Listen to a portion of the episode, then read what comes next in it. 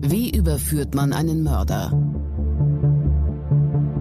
Warum werden Menschen zu Tätern? Und welche Abgründe können in jedem von uns stecken?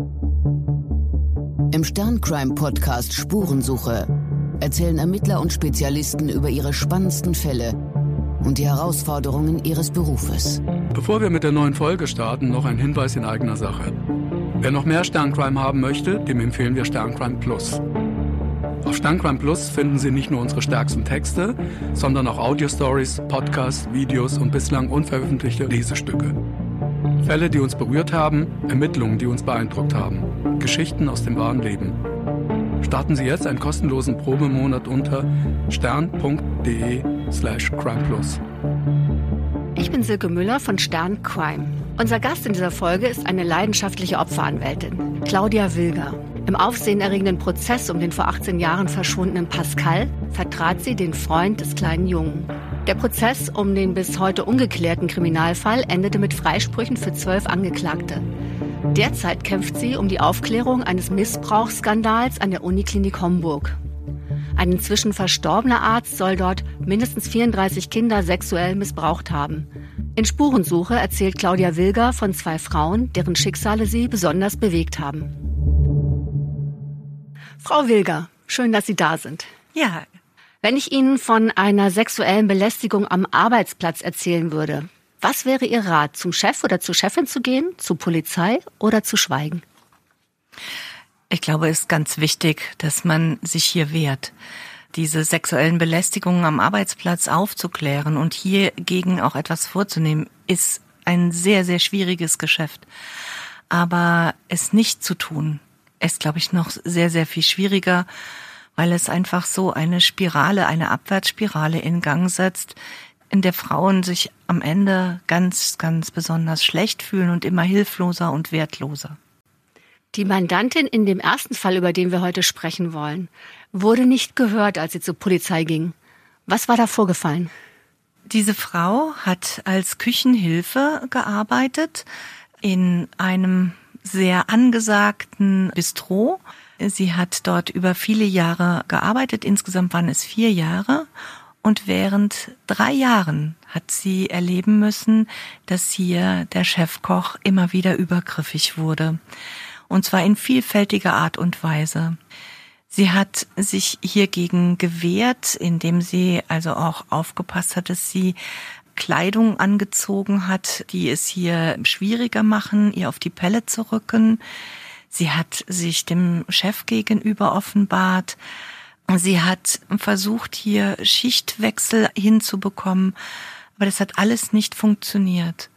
Und dann an einem Tag, es war ein Sonntag im April, ist ihr so der Kragen geplatzt, dass sie hier auch ihre Kittelschürze einfach mittags an die Wand gehängt hat und gesagt hat, ich gehe. Zuvor kam es zu zwei Übergriffen. Der eine Übergriff, der ging hier nochmal an die Brust, wo ihr in die Brust gegriffen wurde und ihr auch der Po geknetet wurde was sie dann halt auch nochmal abgewehrt hatte. Bei dem zweiten Übergriff ging es dann wieder auch darum, dass hier der Chef, der Koch, sie an der Brust angefasst hat und mit Bemerkungen so, die würden halt auch immer kleiner werden, ihre Brüste.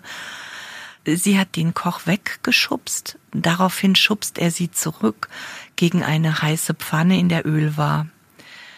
Und da war für sie so der Punkt gekommen, wo sie gesagt hat, nein, es reicht und mitten im Gastronomiebetrieb, es war halt Brunch angesagt, hat sie hier ihre Arbeit an den Nagel gehängt, hat es auch noch dem Chef gesagt und ist weinend gegangen. Sie hat sich dann nochmals einer Freundin anvertraut und diese Freundin hat sie überredet, zur Polizei zu gehen. Bei der Polizei angekommen ist man kurz vor Mitternacht. Dort war gerade viel zu tun. Der Polizeibeamte hat sie nur recht kurz angehört, hat eigentlich nur so fragmentarisch aufgenommen, um was es hier geht und hat auch noch vermerkt, dass die Frau kaum der deutschen Sprache mächtig ist und hat sie wieder gehen lassen mit dem Hinweis, dass man an einem der nächsten Tage von Seiten der Polizei sich bei ihr melden wird. Das ist dann aber nie passiert, oder? Nein, das ist so nicht passiert. Knapp zwei Wochen später ergibt sich aus den Akten, hat also jemand anderes von dieser Polizeidienststelle ein Schreiben an die Staatsanwaltschaft geschickt, das hier mit diesem kurzen Vermerk, den der andere Polizeibeamte also aus dieser Nacht noch gefertigt hat. Dieser Brief ist an die Staatsanwaltschaft gegangen mit der Bitte um Mitteilung, ob hier überhaupt eine Straftat vorliegt. Und bis das dann registriert war bei der Staatsanwaltschaft und bis man dann also gesagt hat, Moment mal, hier besteht schon ein Tatverdacht und die Polizei darauf hingewiesen hat, dass man die Frau jetzt wirklich dann auch mal vernehmen soll, weil es war ja, fand ja keine formale Vernehmung statt und dass man auch darauf hinwirken soll, dass ein Strafantrag gestellt wird, sind zwei Monate so ins Land gegangen. Und das Ganze wurde auch noch beschleunigt dadurch, dass hier so eine Frauensolidarität in Gang kam. Während des Frauenlaufes hat diese junge Frau es wiederum jemand an, einer anderen Frau mitgeteilt und dieser hat wiederum sowohl die Frauenbeauftragte der Stadt Saarbrücken ins Spiel gebracht und auch den Saarbrücker Frauennotruf. Und da hat man das also auch wesentlich beschleunigt, dass hier die Antwort der Staatsanwaltschaft da auch etwas schneller kommt. Zweieinhalb Monate später fand dann die erste Vernehmung von dieser Frau statt. Und da war ich dann auch dabei und habe sie kennengelernt. Vielleicht äh, gehen wir noch mal kurz so ein bisschen zurück. Also die Belästigungen durch diesen Koch, die gingen ja offenbar jahrelang. Drei Jahre. Drei Jahre lang. Und das war das erste Mal, dass sie sich wirklich zur Wehr gesetzt hat. Kann das sein? Ich denke, sie hat sich öfters so mhm. zur Wehr gesetzt, so gut sie eben dann auch konnte. Also mhm. wenn sie zum Beispiel beim Salatputzen gegen das Waschbecken von hinten von ihm gedrückt wurde, konnte sie allein wegen seinem Körpergewicht oder so ihn kaum da davon abhalten, dass er von hinten ihr dann an die Brust gegriffen hat. Aber sie hat dann mit Wasser gespritzt und dann hat er halt dann auch abgelassen. Mhm. Sie hat ihm auch mehrfach deutlich gemacht, dass sie das nicht möchte, dass sie das einfach auch eklig findet, dass sie ihre Ruhe haben möchte. Sie hat ihm dann auch erzählt, dass sie lesbisch ist, weil sie davon ausgegangen ist, dass ihr das hilft und dass sie das schützt vor den Übergriffen. Das war aber nicht der Fall, sondern dadurch hat er sich einfach noch mehr animiert gefühlt, sie zu diskriminieren und hat ihr auch immer wieder deutlich zu verstehen gegeben, was sie alles verpasst, dass sie sich nicht mit ihm einlässt, hat ja auch dann die Ölflasche vor die Hose gehalten und hat dann so äh, schüttelnde Bewegungen gemacht und ihr gesagt, sie solle sich jetzt vorstellen, dass das Sperma sei und dass sie einfach auch mal eine Vorstellung bekommen von dem, was ihr so entgeht.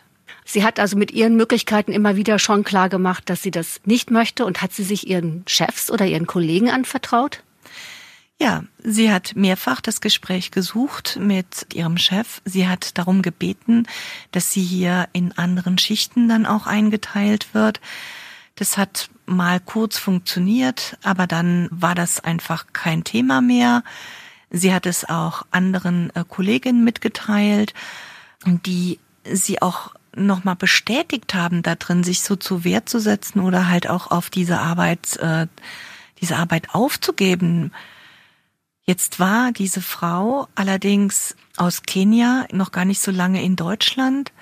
Sie hat eine Ausbildung hier gemacht zur Krankenschwester und war auf dieses Geld zur Finanzierung ihres Lebensunterhaltes dringend angewiesen.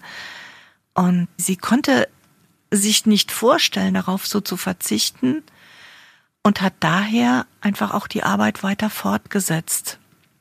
Man muss dazu sagen, dieses Restaurant oder Café ist ja auch ein Treffpunkt des linksalternativen, auch sehr etablierten Milieus gewesen. Eigentlich erwartet man doch in einem solchen Umfeld, dass die Nöte einer Frau, die sich dermaßen äußert, auch gehört, ernst genommen und auch respektiert werden.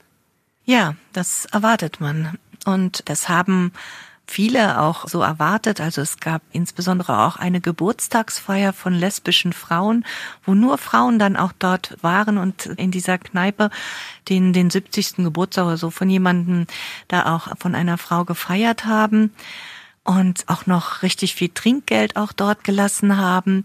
Und ausgerechnet während dieser Geburtstagsfeier spielen sich dann solche Sachen halt dann auch in dieser Küche ab das hat mich also auch sehr, sehr schockiert und hat auch nochmal für mich so deutlich gemacht, es kommt auf das Handeln an, nicht auf das, was man sagt oder was man nach außen hin so proklamiert. Mhm. Und was Sie eben andeuteten, also diese Solidarisierung mit ganz vielen Frauen, was dann auch offenbar eine Wucht entfaltet hat.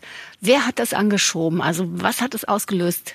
Also angeschoben wurde das durch das Netzwerk. Da hat dieses Frauennetzwerk, was wir da auch haben, das funktioniert eigentlich recht gut und das ist dann jetzt über den Frauennotruf die Frauenbeauftragte. Dann gibt es den LSVD als Gruppe, der hier mitgespielt Wer hat. Wer ist das LSVD?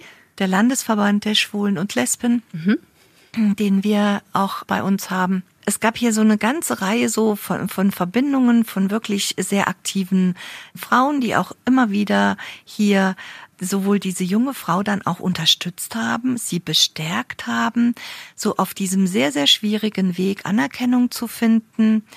Diese Frau hat etliches an Schwierigkeiten müssen so durchleben, also insbesondere bezüglich der Behörden. Der eine Fall jetzt bezogen auf diese Frage, wie ist es weitergegangen, nachdem sie zur Polizei gegangen ist, ist ja nur ein Komplex. Der andere Komplex war eigentlich nachher so die Bewertung. Hier gab es eine Bewertung von Seiten der Staatsanwaltschaft, dass es sich um ein Beleidigungsdelikt handelt. Während nach meiner Einschätzung und den Dingen, die ich wahrgenommen habe und die sie eben in ihren beiden, also vor allen Dingen auch in ihrer letzten ausführlichen Vernehmung, die dann erstmals muttersprachlich dann auch durchgeführt wurde, gab es für mich so viele Anzeichen, dass es sich hier um sexuelle Nötigung auch handelt. Vielleicht kommen wir da gleich noch hin. Ich versuche sozusagen so eine Chronologie noch aufrechtzuerhalten, damit wir Ihnen in der ganzen Entwicklung gut folgen können. Sie hat, also die Frau hat sicher dann irgendwie Kontakt gesucht zu einer Opferberatungsstelle oder wie kam dieses Netzwerk, wie, wie kam die Information in dieses Netzwerk, was Sie eben geschildert haben? Durch den Frauennotruf. Ah, da hat sie sich äh, Hilfe gesucht. Genau. Und das geschah aber nachdem sie die Polizei informiert hat oder vorher? Das geschah auf dem Frauenlauf. Der war dann kurze Zeit später, ich denke so etwa äh, einen Monat später müsste dieser Frauenlauf gewesen sein. Im April war der Vorfall bei der Polizei, also wo sie zur Polizei gegangen ist. Im Mai haben wir normalerweise bei uns in Saarbrücken den Frauenlauf. Und da hat sie viele Frauen getroffen, sich ausgetauscht und kam dann auf die Idee, diesen Frauennotruf einzuschalten. Sie selber direkt noch nicht einmal, sondern eine Freundin von ihr, die dann wiederum den Frauennotruf kannte und wie das dann so ist, halt auf so einem Treffen bei einem Frauenlauf. Jede kannte da irgendwie jemand anderes und hat sich dann einfach auch schlau gemacht und das bedarf dann nicht mehr viel. Also um diese Frauensolidarität dann auch auszulösen. Und das hatte dann auch wirklich eine Auswirkung darauf, wie die Staatsanwaltschaft auf diese Beschwerde oder auf diese Anzeige reagiert hat? Ja, also wenn von Seiten der Frauenbeauftragten der Landeshauptstadt Saarbrücken dann schon mal da auch eine Anfrage kommt, dann ist das nicht mehr wirkungslos. Und bis zu dem Zeitpunkt der Vernehmung musste sie aber dort weiterarbeiten wahrscheinlich. Wie ist es ihr da ergangen? Nein, Sie hat letztmalig dann da gearbeitet, mhm. an dem Tag, an dem sie dann zur Polizei gegangen ist. Sie hat es dann einfach hingenommen, dass sie hier in absoluter Armut dann auch bei uns gelebt hat und dass sie jetzt einfach auch nur noch ihr Ausbildungsgeld äh, so zur Verfügung hat. Und sie bekam einfach dann auch finanzielle Unterstützung von anderen Frauen. Für diese Frau war seit diesem Zeitpunkt klar, nie mehr in der Gastronomie. Und wo finden Sie sonst noch Aushilfsjobs? Also sie hat sich hier eigentlich dann auch bei nichts mehr sicher gefühlt und ist bis heute da eigentlich auch sehr, sehr zurückhaltend. Wie kamen Sie dann ins Spiel? Über diese Frauenbewegung oder haben Sie auch an dem Frauenlauf teilgenommen? Wie, kann, wie sind Sie in Kontakt zu dieser Frau gekommen? Ich bin in Kontakt gekommen über den Frauennotruf. Mhm. Also hier ist von Seiten des Frauennotrufes konkret bei mir angefragt worden, wie ich bestimmte Dinge einfach auch einschätze. Und es ist halt auch darauf hingewiesen worden, dass diese Frau möglicherweise anwaltliche Unterstützung braucht. Und ich habe dann sofort also auch dort denen gegenüber eine erste Einschätzung dann auch gegeben, auch wie ich denke, dass man hier weiter vorgehen soll. Und dann kam diese Frau auch zu mir und ich habe ihr angeboten, sie zu ihrer polizeilichen Befragung zu begleiten. Dann ging sie also zum zweiten Mal zur Polizei in ihrer Begleitung. Und wie stellte sich dann die Situation dar? Also diese Situation in meiner Begleitung war für diese Frau immer noch recht schwierig, weil hier von Seiten der Polizei, auch wegen der Staatsanwaltschaft, zu der Hinweis war, das ist eine Beleidigung. Also Beleidigung ist ein Antragsdelikt und weil diese Antragsfrist drei Monate beträgt, konnte dann rückwirkend eigentlich nur noch der allerletzte Vorfall dann am 10. April beurteilt werden und die ganzen Jahre vorne dran, das, was ihr vorher passiert ist, das hat eigentlich da niemand mehr so richtig interessiert. Das ist ja so eine juristische Feinziselierung. Also wenn ich zur Polizei gehe und sage, mich hat jemand sexuell belästigt und schildere die Taten, die Sie eben geschildert haben, wer entscheidet denn dann, ob es zu einer Anzeige kommt wegen Beleidigung oder wegen sexueller Belästigung? Also zunächst einmal im ersten Anlauf ist das mit Sicherheit die Polizei. Dazu braucht die Polizei aber ausführliche Informationen, um es zu bewerten. Und das hat auch etwas damit zu tun, wer nachher bei der Polizei zuständig ist, weil wir gerade für die Sexualstraftaten andere Zuständigkeiten haben als für Beleidigungsdelikte. Jetzt ist aber diese Frau ja nicht von der Polizei erst einmal ausführlich befragt worden, so dass eigentlich die Beurteilungsgrundlage gefehlt hat. Im zweiten Anlauf entscheidet es nachher die Staatsanwaltschaft, also als Herrin des Ermittlungsverfahrens, in welche Richtung es zu gehen hat und wie eben auch dann die einzelnen Befragungen, die Beweiserhebungen auch weiter aussehen. Dadurch, dass das hier so gleich schief gelaufen ist, war der Weg eigentlich falsch eingeschlagen. Wir waren auf einem falschen Weg. Und es hat mich unendlich Mühe gekostet, darauf immer wieder hinzuweisen. Ich bin hier auch in die Beschwerden dann auch rein, aber letztendlich blieb es dabei, dass hier die Staatsanwaltschaft und auch nachher die Generalstaatsanwaltschaft auf dem Standpunkt geblieben ist. Nein, es ist eine Beleidigung. Wir gucken uns die Fälle vorne dran nicht an. Die können allerdings beigezogen werden zur Beurteilung über das Strafmaß. Das scheint dann ja doch auch ein Problem zu sein des Wortes. Also wenn ich sozusagen mit einem Vorfall zur Polizei gehe und etwas zur Anzeige bringen möchte, dann muss ich mir offenbar ganz genau überlegen, welche Worte ich wähle und was ich erzähle. Und das ist ja für jemanden, der des Deutschen nicht zu 100 Prozent mächtig ist, ganz besonders schwer, um überhaupt entsprechend gehört zu werden oder dass mein Anliegen in die richtigen Kanäle läuft. Ist das richtig? Nein, es ist vom Ansatz her schon völlig falsch. Es kann nicht sein, dass es darauf ankommt, wie bewertet die Person, die verletzt ist, etwas. Welcher Straftatbestand hier jetzt zur Anwendung kommt.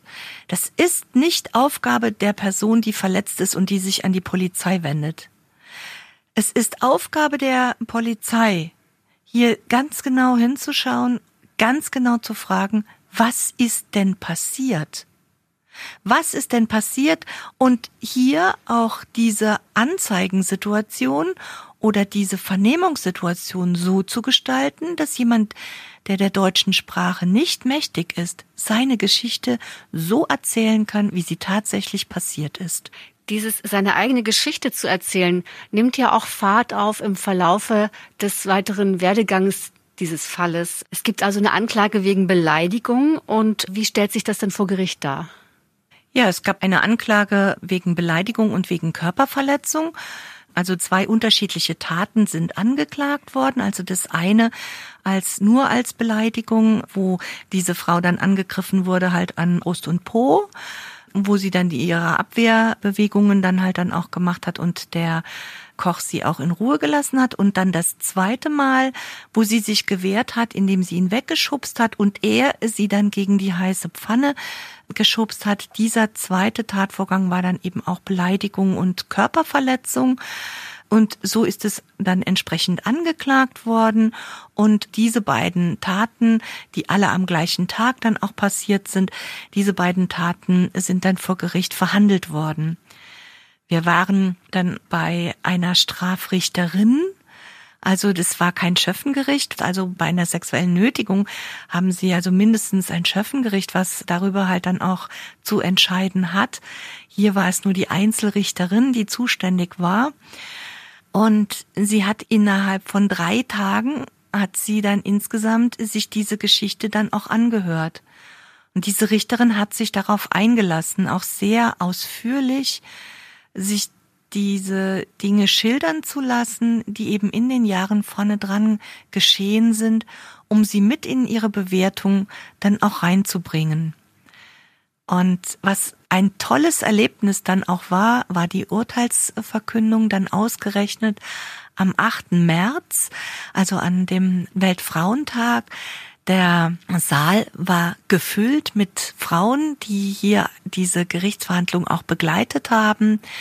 Und am 8. März kam dann das erstinstanzliche Urteil, in dem die Richterin dann sehr deutlich gemacht hat, dass bei dieser Beurteilung der als Beleidigung man einfach auch da davon ausgehen muss, dass hier durchaus auch so das Höchste oder das an Beleidigung hier dann tatsächlich dann auch geschehen ist, weil hier sowohl Homophobie als auch ansonsten Diskriminierung mit eine Rolle gespielt haben.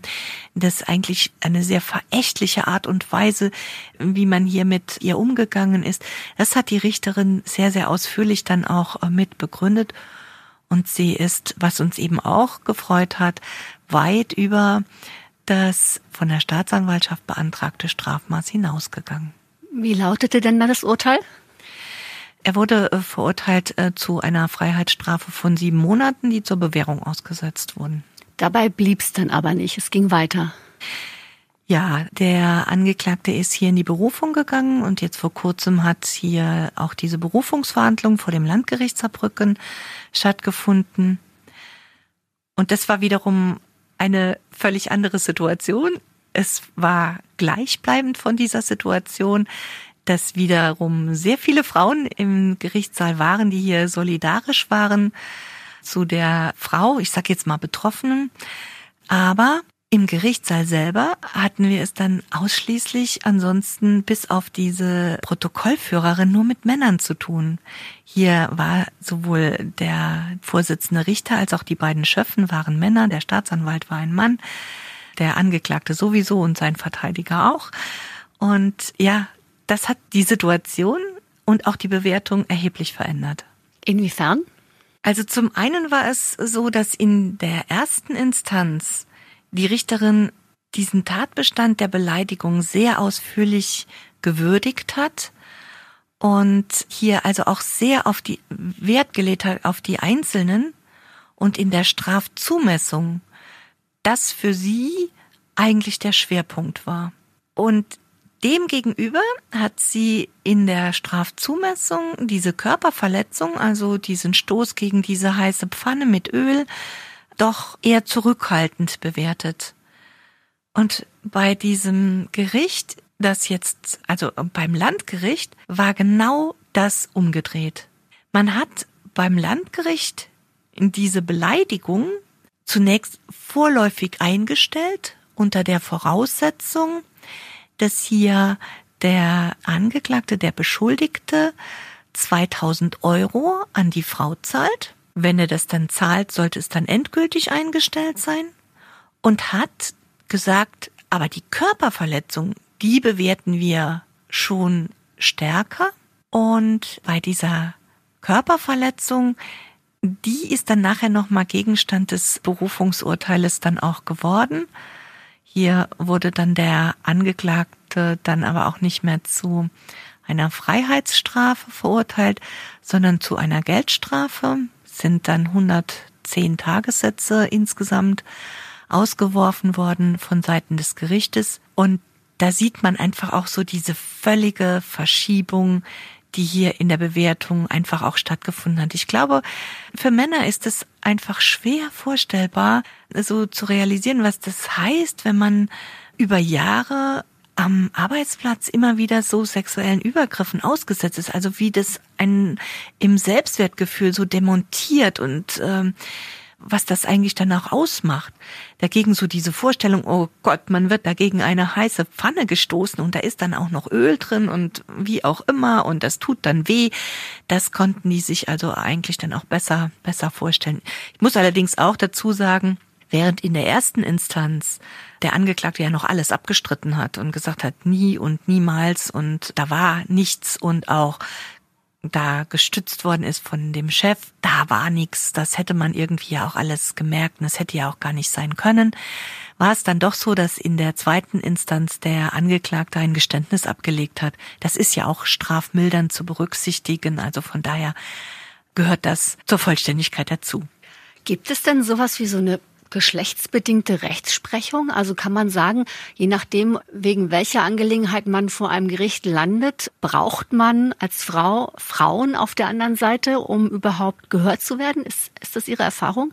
Also so weit möchte ich nicht gehen, dass man nicht gehört wird. Allerdings, wir leben alle in einer Fiktion, in dem wir eigentlich dann auch so denken, Gerichte, die urteilen halt ganz objektiv und orientieren sich hier nur an den Fakten. Das ist einfach eine Fiktion jeder, der vor Gericht etwas zu beurteilen hat, macht es auch vor seinem persönlichen Erfahrungshintergrund. Und ich glaube, es tut niemandem weh, sich das auch einzugestehen, dass es vor dem eigenen persönlichen Erfahrungshintergrund dann auch nochmal geschieht, ob man eine Sache glaubt oder nicht glaubt, ob man es für möglich hält oder nicht für möglich hält. Und es wäre schön, es wäre wirklich schön, wenn insbesondere Männer sich öfters darüber im Klaren sind, also Männer, die richten, sich öfters darüber im Klaren sind, dass sie hier über einen Erfahrungshintergrund, einen Lebenserfahrungshintergrund als Mann verfügen und dass sie sich da auch mehr einlassen auf Lebenswirklichkeiten, die ihnen hier mitgeteilt werden von Frauen. Man könnte ja daraus ableiten, ein Wunsch wäre, Gerichte immer paritätisch zu besetzen in solchen Fällen. Wäre das denkbar? Das ist nicht nur ein Wunsch, sondern das ist eine Forderung. Also ich halte das für ganz, ganz wichtig und bin zum Beispiel da auch sehr froh, dass der Deutsche Juristinnenbund immer wieder eine paritätische Besetzung gerade auch unserer obersten Gerichte dann auch nochmal fordert. Weil einfach zwei ganz unterschiedliche Lebensperspektiven Einklang finden in die Beurteilung von Situationen. Ja, mhm. und ich meine, Rechtsprechung bedeutet ja auch Macht.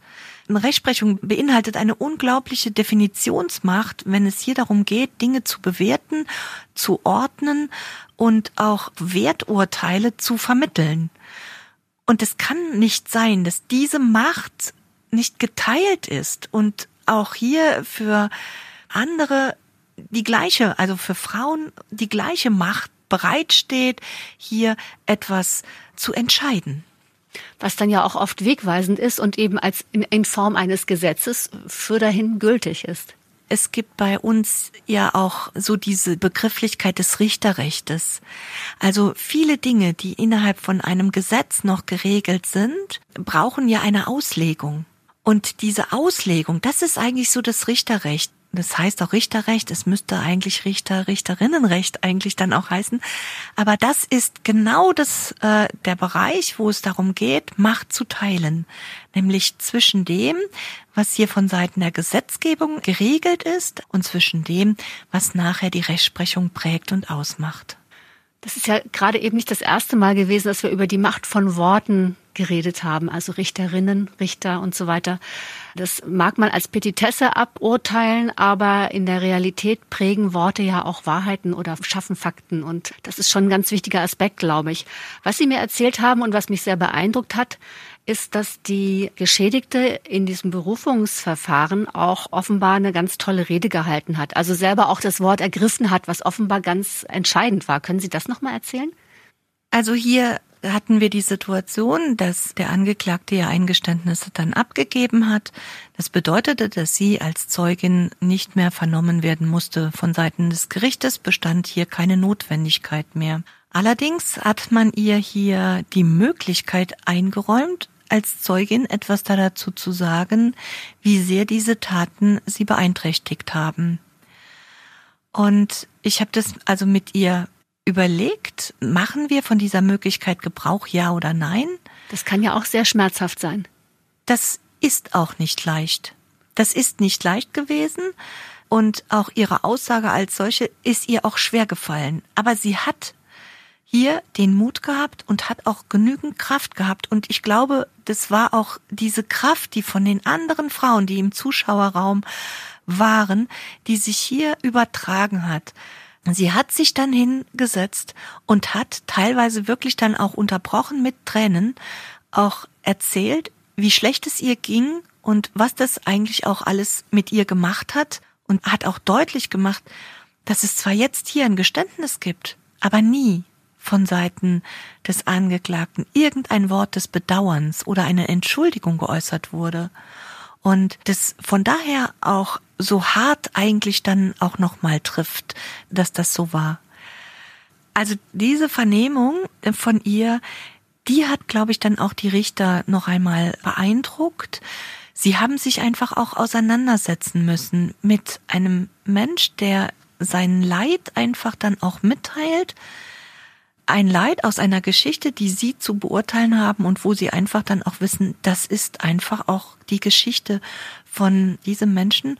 Und es hat, so wie ich das wahrgenommen habe, letztendlich in der Höhe des Strafmaßes dann auch nochmal etwas verändert. Und in der Wahrnehmung der Frau hat es auch bedeutet, sozusagen wieder Hoheit über die eigene Erzählung zu gewinnen, also das in die Hand zu nehmen und selbst zu schildern, was passiert ist und sich nicht einfach nur beschreiben zu lassen. Sie war nachher total glücklich, dass sie das gemacht hat. Oder glücklich ist vielleicht auch ein falscher Begriff. Sie war unglaublich stolz auf sich und auch auf diese Leistung, die dahinter gestanden hat, sich zu überwinden, anderen Menschen das mitzuteilen, was ihr tatsächlich auch geschehen ist und es hat ihr ihre Subjektivität auch zurückgegeben. Sie war nicht mehr irgendein Objekt in irgendeiner Akte, sondern sie war sichtbar und es war greifbar, wie erschüttert sie war von diesen ganzen Vorfällen. Wisst Sie, wie es ihr heute geht? Heute geht es ihr ganz gut. Ich habe ihr vor kurzem mitteilen können, dass hier das Urteil jetzt rechtskräftig ist.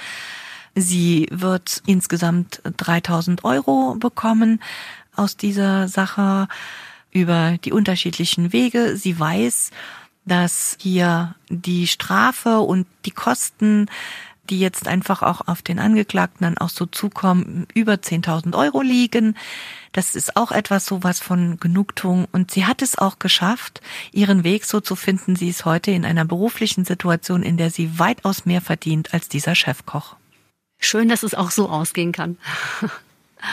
Was Sie mir auch erzählt haben, weil wir gerade über dieses äh, die eigene Geschichte erzählen gesprochen haben, wenn die Mandanten zu Ihnen kommen, Sie fragen zunächst mal nicht nach der Geschichte. Warum? Ich möchte das Ihnen überlassen, dass Sie entscheiden, ob Sie mir die Geschichte erzählen wollen oder welche Teile Sie mir einfach auch erzählen wollen. Zum einen, weil ich bin eben anders als die Polizei. Ich brauche das hier jetzt nicht zu bewerten. Ich brauche das nicht zu beurteilen.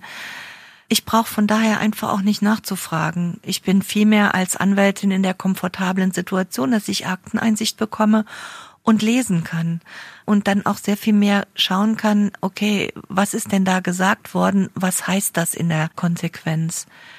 Ich stelle es äh, Betroffenen frei, mir zu erzählen, was sie erzählen möchten und sage ihnen aber auch, dass ich ihre Fragen nur insofern beantworten kann, als ich auch etwas von ihnen mitgeteilt bekomme oder es auch nachher lesen kann. Also das mache ich ihnen auch so als Angebot. Und außerdem ist das vielfache Erzählen von diesen Geschichten absolut kontraproduktiv.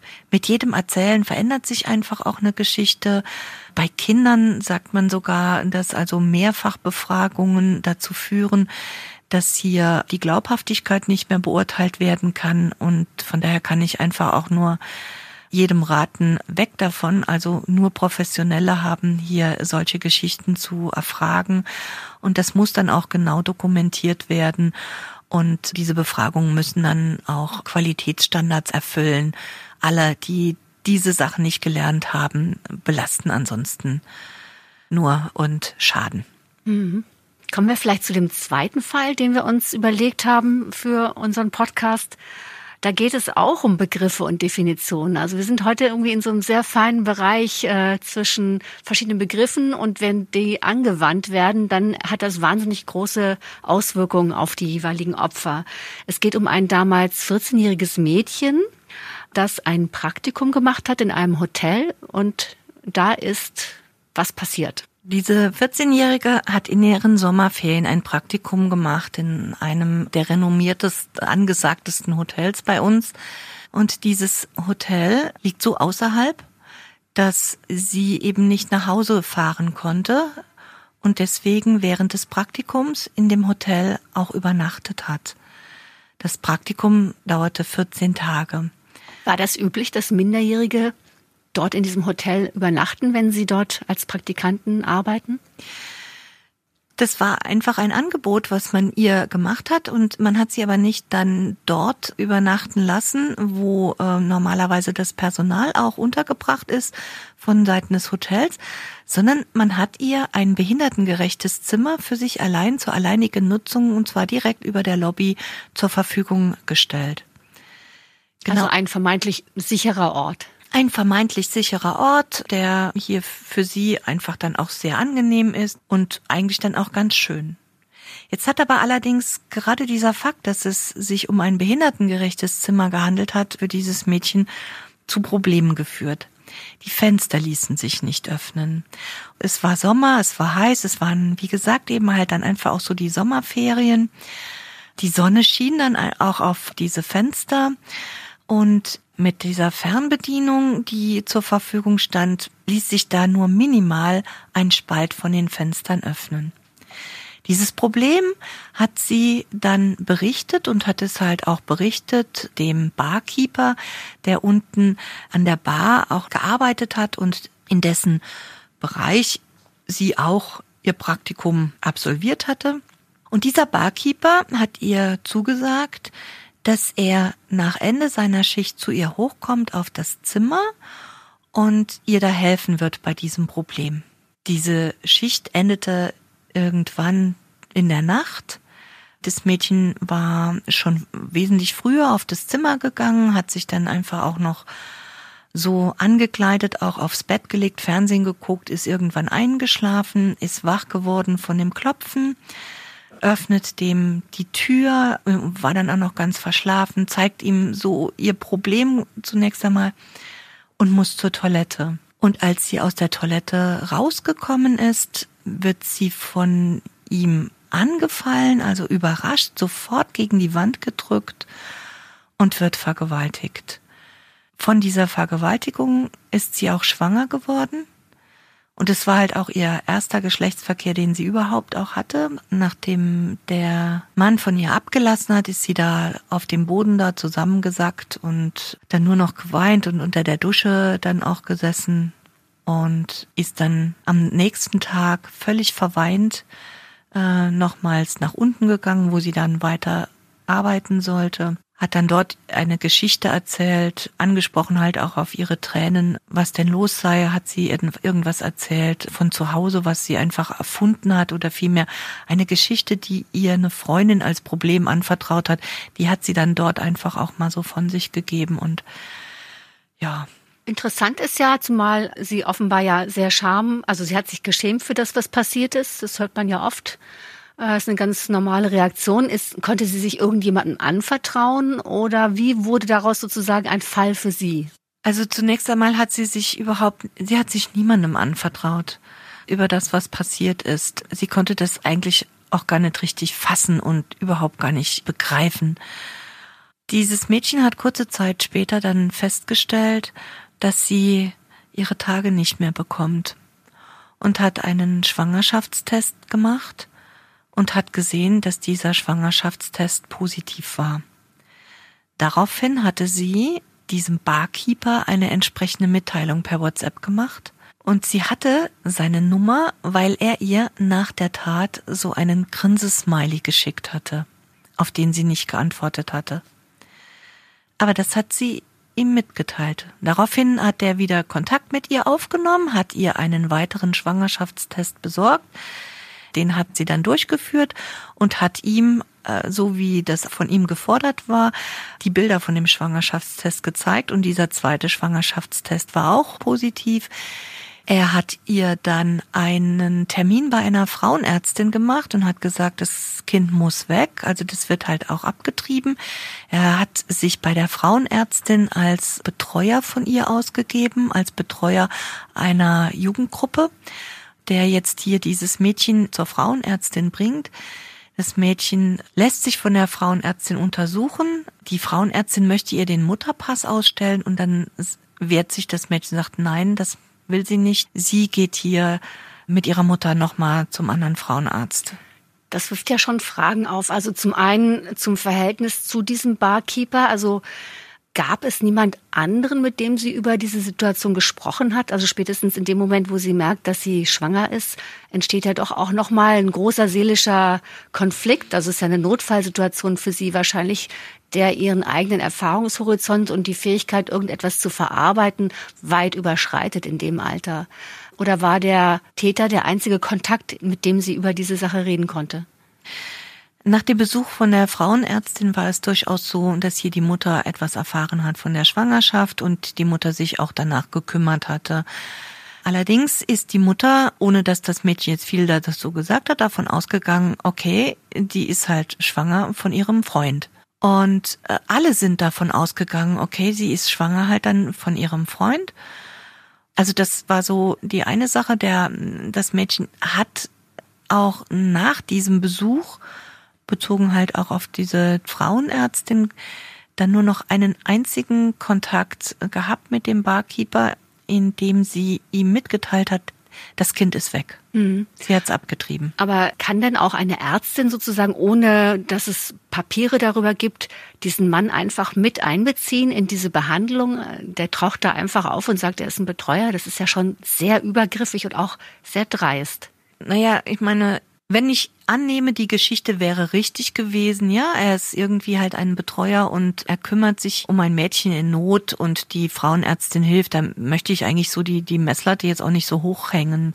Natürlich hätte sie vielleicht diese Geschichte mehr hinterfragen können letztendlich das Dreiste an dieser Sache ist dieses Verhalten von diesem Barkeeper. Also auf diese Idee zu kommen, zu sagen, ich bin hier Betreuer und sich das irgendwie in, in so ein Hilfesystem, also in dieses gesundheitliche System reinzubringen, das ist schon, also zeugt für, für mich da von einer kriminellen Energie, die dies in sich hat.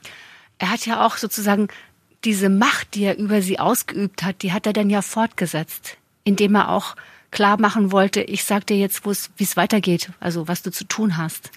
Genau, diese Macht hat er einfach auch weiter ausgeübt. Er hat sie halt dann auch gedrängt zu dieser Abtreibung, zur Schwangerschaftsabtreibung.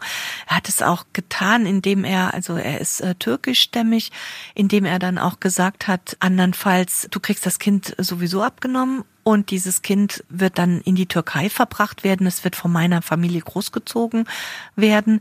Und wenn du das nicht willst und so weiter, dann sieh zu, dass es halt wegkommt. Sie hat sich dann aber dazu entschieden, das Kind auszutragen.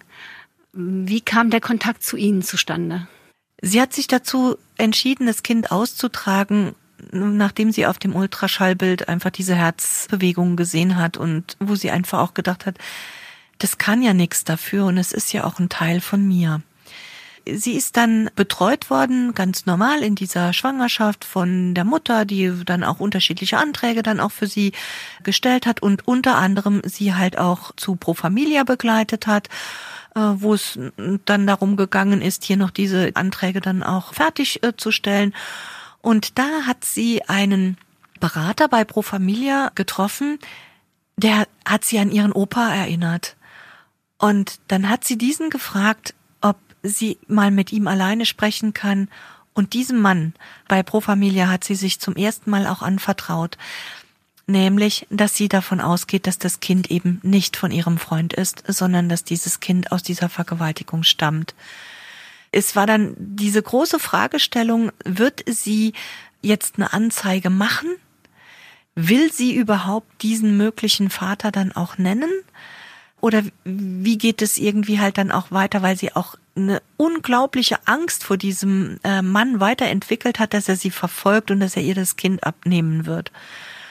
Und zu diesem Konfliktfall bin ich gefragt worden und habe das also in drei sehr langen Beratungsgesprächen mit ihr und auch mit ihrer Mutter zusammen nochmal genau abgewogen, was machen wir, was machen wir nicht. Und sie hat sich dann letztendlich dazu entschieden, dass eine Strafanzeige gemacht wird. Ich habe diese Strafanzeige dann für sie ganz grob zunächst einmal gemacht um die Polizei zu informieren, habe aber auch gesagt gehabt, dass die eigentliche Vernehmung von ihr erst nach der Entbindung stattfinden kann. Wie war denn die häusliche Situation? Es ist ja ganz sicher auch ein Konfliktfall innerhalb einer Familie, wenn ein 14-jähriges Mädchen schwanger ist. Und äh, auch wenn die Familie davon ausgegangen ist, dass der Vater ihr Freund war, wurde das einfach so äh, akzeptiert? Gab es ein liebevolles Umfeld oder war auch zu Hause alles konfliktbelastet? Zunächst einmal, sie lebte mit ihrer Mutter alleine. Wenn überhaupt, dann war halt dann noch die Schwester da, beziehungsweise halt auch der Bruder war verheiratet und hat auch selber Kinder. Und diese Mutter hat sich also auf eine sehr rührende und wirklich auch aufopfernde Art und Weise auf dieses Großmutterwerden eingelassen. Ne? Die hat also wirklich auch alles getan, um hier ihre Tochter zu unterstützen und zu, zu schützen und hat das auch fortgesetzt, nachdem die Tochter mitgeteilt hat, das Kind ist nicht von dem Freund. Ganz anders der Vater. Also die Eltern leben schon lange getrennt und der Vater wiederum, der hat hier es seiner Tochter sehr zum Vorwurf gemacht, dass sie hier eine Strafanzeige gemacht hat. Er hat ihr zum Vorwurf gemacht, dass sie ja damit das Leben eines Mannes zerstören würde. Er hat ihr zum Vorwurf gemacht, dass sie dieses Kind ausgetragen hat und sagt auch heute noch zu ihr, sie sei einfach eine Schlampe und das Kind sei ein Bastard. Das ist so ein heftiger Konflikt, dass hier es jetzt auch einen Antrag auf Namensänderung gibt, weil diese Betroffene den Familiennamen ihres Vaters noch trägt und sie möchte gerne eigentlich den Familiennamen der Mutter tragen. Das heißt, es gab sozusagen teilweise Unterstützung, aber auch einen zweiten Konflikt durch diese Situation. Also einmal den Konflikt eben mit dem Vater des Kindes und dann mit ihrem eigenen Vater zu Hause oder ja. im Familienkreis. Ja. Wie ging das mit der Anzeige weiter? Kam es zum Prozess? Die Staatsanwaltschaft hat, nachdem hier die Vaterschaft festgestellt worden war von dem Angeklagten, hat die Staatsanwaltschaft wegen Vergewaltigung dann auch angeklagt. Es kam dann zu einem Verfahren vor dem Landgericht Saarbrücken. In diesem Verfahren wurden dann von Seiten des Angeklagten erstmals ein Liebesverhältnis dargestellt und dieses Mädchen wurde von ihm also auch dargestellt so als eine, die ihn verführt hat und in allen äh, Varianten, also ein Luder, ne? um diesen Ausdruck vielleicht dann mal so zu verwenden. Der Angeklagte hat mit dieser Darstellung es dann auch erreicht, dass hier das Gericht gesagt hat, es holt ein Glaubwürdigkeitsgutachten ein und dann ist diese Verhandlung natürlich wieder unterbrochen worden und auch ausgesetzt worden. Und dann ist erst ein Gutachten eingeholt worden. Dieses Gutachten war leider ein grottenschlechtes Gutachten, auch von der Qualität her. Muss ich das einfach auch so sagen, dieses Gutachten hat also die Standards, die angelegt werden an die Gutachten, wirklich nicht erfüllt, in keinster Weise. Und kam zu dem Ergebnis, das mag ja alles irgendwie so geschehen sein, aber ob jetzt bei dieser Tathandlung, wo sie gegen die Wand gedrückt wird und dann auch geschwängert wird, tatsächlich Gewalt im Spiel sei, das sei sehr fraglich. Und in dem Moment ist natürlich dann wieder die Situation gekippt. Also hier die Staatsanwaltschaft, die vorher dann halt dann auch gesagt hat, nee, hier Vergewaltigung und auch eine Vergewaltigung angeklagt hat, Die hat dann versucht, hier auf Freispruch zu plädieren. Ich konnte dann das nochmal hinauszögern oder es musste auch hinausgezögert werden, weil hier diese junge Frau dann in einer stationären Therapie wegen ihrer Traumafolgestörung auch behandelt worden war. Es gab von meiner Seite eine ganz heftige Kritik, auch schriftlicher Art und auch wo ich dann hier auch alle möglichen prozessualen äh, äh, Wege auch ergriffen habe, um sozusagen, also dieses Gutachten darf auf gar keinen Fall Bestandteil einer gerichtlichen Beurteilung werden. Da bin ich einfach da dagegen. Das ist wahrscheinlich auch wahnsinnig schwierig, einen bestellten Gutachter oder eine bestellte Gutachterin so wieder auszuhebeln. Ja, das ist unglaublich schwierig. Also ich kann mir noch vorstellen, dass das geht noch ganz gut, wenn Sie auf der Verteidigungsseite von Angeklagten sein sind, weil da brauchen Sie ja nur einen geringen Zweifel zu begründen auf Seiten des Gerichtes und es gibt diesen Grundsatz im Zweifel für den Angeklagten. Aber hier geht es ja darum, dass ein Gericht 100 Prozent überzeugt ist, dass hier die Gutachterin nicht recht hat, sondern dass hier tatsächlich auch die Geschichte von dieser jungen Frau sich so abgespielt hat, wie sie selber das gesagt hat. Es ist mir letztendlich gelungen, dass hier das Gericht eine Verurteilung wegen sexuellen Missbrauchs einer Jugendlichen getroffen hat. Das liegt an dieser Grenze mit 14 Jahren. Genau, mhm. sie war da 14, also wäre sie ein paar Monate jünger gewesen, wäre das ein sexueller Kindesmissbrauch gewesen und je nachdem ein schwerer sexueller Kindesmissbrauch auch und mit weiteren Abstufungen. Aber hier war sie einfach, sie war einfach ein paar Monate zu alt für diesen Tatbestand und es verblieb dann bei einem sexuellen Missbrauch einer Jugendlichen, wobei das Gericht ihr ihre Geschichte geglaubt hat. Also diese ganzen Variationen, wie sie hier Listen und tückenreich den Angeklagten nach seiner Version verführt haben soll oder so, das wurde nicht geglaubt. Aber geblieben ist einfach auch so diese Frage, wie hat sie sich jetzt dann auch gewährt. Und nach all den Jahren, also das sind dann, also vorgefallen ist diese Sache im Jahr 2014. Die Gerichtsverhandlung, über die wir jetzt reden, die war in 2017.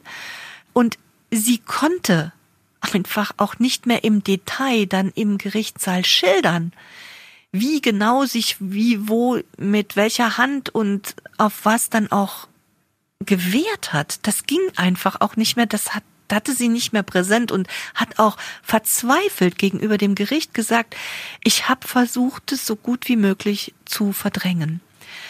Aber diese Zweifel, die sind bis heute einfach dann auch geblieben und ziehen sich im Moment auch auf eine nahezu unerträgliche Weise in die Auseinandersetzung mit hinein vor dem Sozialgericht, weil hier eben jetzt auch das Landesamt für Soziales dann gemeint hat, sexueller Missbrauch einer Jugendlichen. Dafür sind wir nicht zuständig. Wir sind nur für Gewalttaten zuständig, für tätliche Gewalt. Bei sexuellem Missbrauch von Kindern gibt es eine Ausnahme, aber nicht mehr bei Jugendlichen. Das sind sie in keinster Weise bereit anzuerkennen, dass hier ein enormer Hilfebedarf einfach auch besteht und ich finde es geradezu skandalös, dass diese Frau bis heute keine Hilfe hat und dass diese Frau bis heute keine Hilfe für ihr Kind generieren konnte, das ja aus dieser Vergewaltigung auch entstanden ist. Ein zentraler Begriff in der ganzen Geschichte ist ja die Gewalt. Also die Definition von Gewalt wie verschafft sich jemand unter Einwirkung von Gewalt einen sexuellen Akt? Und wie beurteilt das Gericht später? Also deutlich später gab es ja die Änderung des Sexualstrafrechts unter diesem Stichwort Nein heißt Nein. Mittlerweile ist es ja so, man muss sich nicht mehr körperlich wehren, um als Opfer anerkannt zu werden. Aber zu dem Zeitpunkt war es noch anders. Also es wird schon erwartet, damals zumindest von einer 14-Jährigen, dass sie sich massiv zu Wehr setzt in einer Situation, der sie komplett nicht gewachsen ist. Also auch in ihrer psychischen Reife wahrscheinlich gar nicht weiß, wie sie damit umzugehen hat oder wie, was, was eigentlich genau mit ihr passiert. Aber diese Frage der Gewalt war offenbar entscheidend. Also dieses, hat sie sich gewehrt und in welcher Form hat sie sich gewehrt und wurde ihr Gewalt angetan, körperlich oder auch psychisch? Da wurde ja sehr stark unterschieden es war so diese, diese Abgrenzung, hat er jetzt hier nur ein, nur in Anführungszeichen ein Überraschungsmoment ausgenutzt und eine völlig unerfahrene und völlig überforderte junge Frau hier zu einem Sexualkontakt gebracht, sage ich jetzt mal so. Wobei ich mir das alleine von der räumlichen Situation und von der Begehungsweise überhaupt gar nicht vorstellen kann. Ja, also ich meine im Stehen gedrückt an eine Wand, ja, einen sexuellen Kontakt auch auszuführen, der ja nachgewiesen war, einfach dadurch, dass es ja zu dieser Vaterschaft dann auch kam. Für mich beinhaltet diese Begehungsweise eigentlich logisch einen erheblichen körperlichen Kraftaufwand, den man haben muss, um hier jemanden auch an die Wand oder hier ein, ein Mädchen an die Wand zu drücken und das, das Ganze dann halt auch geschehen zu lassen das begreife ich bis heute nicht, ja. Also, dass hier so eine Differenzierung dann auch gemacht wurde und ist äh, für mich keine, also wirklich keine logische Erklärung. Das, was von Seiten der Sozialbehörde dann wiederum gemacht wird, hier zu sagen, Moment mal, wir sind nur zuständig nach dem Opferentschädigungsrecht für eine tätliche Gewalt für diese psychisch, physische Gewalt. Das ist etwas, was ich nicht verstehen kann, weil man es hier mit einer List gleichsetzt. Man sagt, sie ist nicht Opfer einer Gewalttat geworden, sondern einer List. Und war damit eigentlich dann auch noch doof, dass sie, ja, sich hier nicht gewehrt hat und für Dummheit oder Blödheit kann doch hier der Staat nicht eintreten und das als entscheidendes Argument dann auch nochmal nimmt, um Hilfe zu versagen. Das fand ich irgendwie ganz interessant, dass es also sozusagen diesen Begriff der List tatsächlich gibt und dass man dann unterscheidet zwischen einer Art Tücke, die angewandt wurde, zwar zum Schaden des Opfers, aber offenbar nicht ganz so schlimm und auf der anderen Seite aber ein tätlicher Übergriff ganz anders bewertet wird und das Fazit daraus dann ja lauten kann, also entweder war das Opfer schwach und es ist irgendwie aggressiv angegangen worden oder es war einfach zu doof. Wie gehen Sie denn damit um? Also Sie sind ja wirklich eine Opferanwältin, die Tag ein, Tag aus mit Opfergeschichten zu tun hat. Recht und Gerechtigkeit, das einigt sich ja nicht immer gut. Nein, aber zunächst einmal sehe ich es als meine Aufgabe, hier den jeweils Betroffenen klarzumachen, also dass da liegt nicht an dir ne, oder an ihnen, dass so etwas dann eigentlich dann auch passiert. Ne? Und sage auch, also für diese Bewertungen, übernehmen Sie die bitte nicht oder übernimm das bitte nicht, ne? je nachdem, also mit welcher Altersgruppe ich so zu tun habe. Das ist nicht deins und das ist auch fatal wenn du das einfach auch für dich übernimmst, weil es steigert ja die Schamgefühle, es steigert ja die Schuldgefühle. Es macht ja auch so diese Unterscheidung, die ganz wichtig ist, ist es jetzt mein Schicksal oder habe ich Unrecht erlitten? Die macht es ja ganz schwierig und ich denke, es ist Unrecht. Es ist einfach Unrecht und gegen Unrecht hilft Recht. Und deswegen geht es zunächst einmal so darum, dass ich hier auch deutlich mache, dass hier übernimm diese Bewertung für dich nicht und ich übernehme den Kampf gegen diese Bewertung. Und den sind wir auch nicht unerfolgreich auf diesem Weg weiter. Also das ist ja, diese, diese Bewertung ist ja angefochten worden von mir. Da läuft ein Verfahren vor dem Sozialgericht. Die ersten Äußerungen, die es hier von Seiten des Gerichtes dann auch gegeben hat im Rahmen einer mündlichen Verhandlung, die lassen hier auch sehr, sehr hoffen. Ich habe jetzt meine Mandantin auch begleitet zur Gutachterin, wo dann wiederum halt auch eine weitere Begutachtung dann auch noch mal ansteht. Und ich habe einfach so die Hoffnung, dass es ein gutes Ende finden wird. Ich bin mir ziemlich sicher, dass dieser Weg zwar noch lange wird, der wird auch hart, aber ich bin mir sicher und dass wir am Ende zu einem Ergebnis dann auch noch mal kommen, das für sie ein Stück weit Recht und Gerechtigkeit dann auch mit sich bringt. Das sind ja zwei verschiedene Wege. Also einmal der Prozess äh, wegen des sexuellen Übergriffs und zum anderen eben die Leistungen, die sie möglicherweise braucht, um sich in ihrem Leben wieder zurechtzufinden und auch ihr Kind zu versorgen, was offenbar ja auch problematisch ist. Also der Zwischenfall hat das Mädchen sehr stark aus der Bahn geworfen. Können Sie dazu noch ein bisschen was sagen? Der Zwischenfall hat sie absolut aus der Bahn geworfen. Sie war damals 14 Jahre alt gewesen. Sie hatte die Sommerferien. Sie hatte äh, versucht, sich äh, so zu orientieren. Was möchte ich denn ganz gerne beruflich dann auch noch mal tun? Sie hatte hervorragende Noten dann auch gehabt und äh, ihr stand irgendwie so perspektivisch nichts im Wege, hier auch ihr Abitur zu machen und war halt dann noch am überlegen, möchte ich gerne so ins Hotelfach reingehen, so in diese Branche dann auch noch mal reingehen weil ähm, sie das einfach so interessant fand, äh, so viele Sachen, so die Welt zu erleben und diese Sachen so zu machen. Und sie hatte sich halt auch überlegt gehabt, wenn die Noten wirklich dann auch es zulassen, dann mache ich sogar Medizin.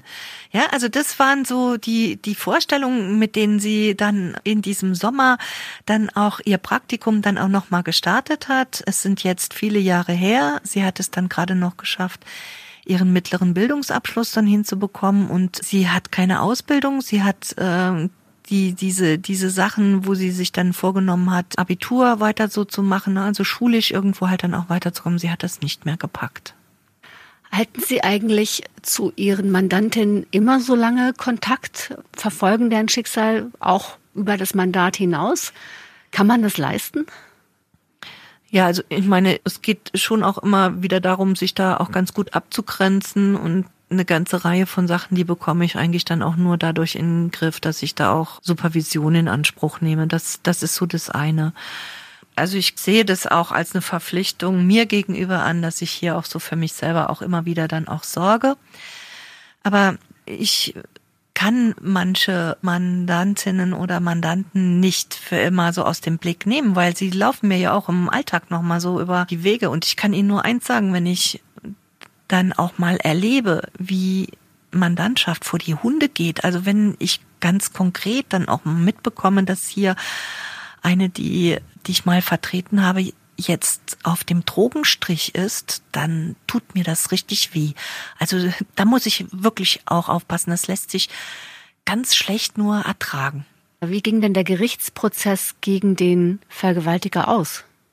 Der Gerichtsprozess war trotzdem eine Enttäuschung, weil hier es zu einer Verurteilung wegen sexuellen Missbrauchs einer Jugendlichen dann auch gekommen ist. Die Freiheitsstrafe von einem Jahr wurde zur Bewährung ausgesetzt. Wenn wir das in diesem Bereich Vergewaltigung weitergedacht hätten, wäre das auf jeden Fall eine Freiheitsstrafe geworden, die nicht mehr zur Bewährung hätte ausgesetzt werden können, gerade auch im Hinblick auf die Folgen, die das Ganze ja auch hatte. Sie sind äh, katholisch, habe ich gelesen, und seit 1980 auch Mitglied bei den Grünen, für die Sie acht Jahre lang im saarländischen Landtag saßen. Welche Rolle spielt das in Ihrem ganzen Engagement? Also wie kommt der Glauben da rein oder die politische Überzeugung oder wie findet sich das alles zusammen bei Ihnen? Also ich bin ein sehr wertegeprägter Mensch. Und so die Rechte von, von Kindern und äh, die Würde von Kindern, das ist für mich ein ganz, ganz hoher Wert, wo ich auch mich gerne auch engagiere in diesem Bereich, diese Dinge weiter auszubauen und eigentlich dann auch weiter so zu schützen und auch anderen deutlich zu machen, ihr überseht ganz, ganz viel. Und auch so vor diesem, vor diesem Hintergrund der eigenen Werte habe ich mich auch immer engagiert äh, politisch, war auch jahrelang für die, für die Grünen im Stadtrat in Saarbrücken.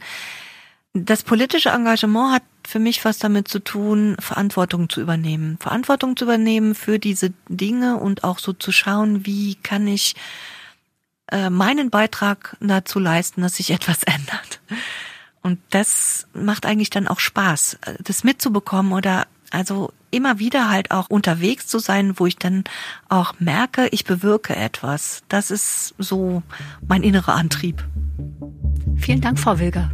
Gerne. Wer noch mehr Sterncrime haben möchte, dem empfehlen wir Sterncrime Plus. Auf Sterncrime Plus finden Sie nicht nur unsere stärksten Texte, sondern auch Audio-Stories, Podcasts, Videos und bislang unveröffentlichte Lesestücke. Fälle, die uns berührt haben, Ermittlungen, die uns beeindruckt haben, Geschichten aus dem wahren Leben. Starten Sie jetzt einen kostenlosen Probemonat unter stern.de slash crimeplus.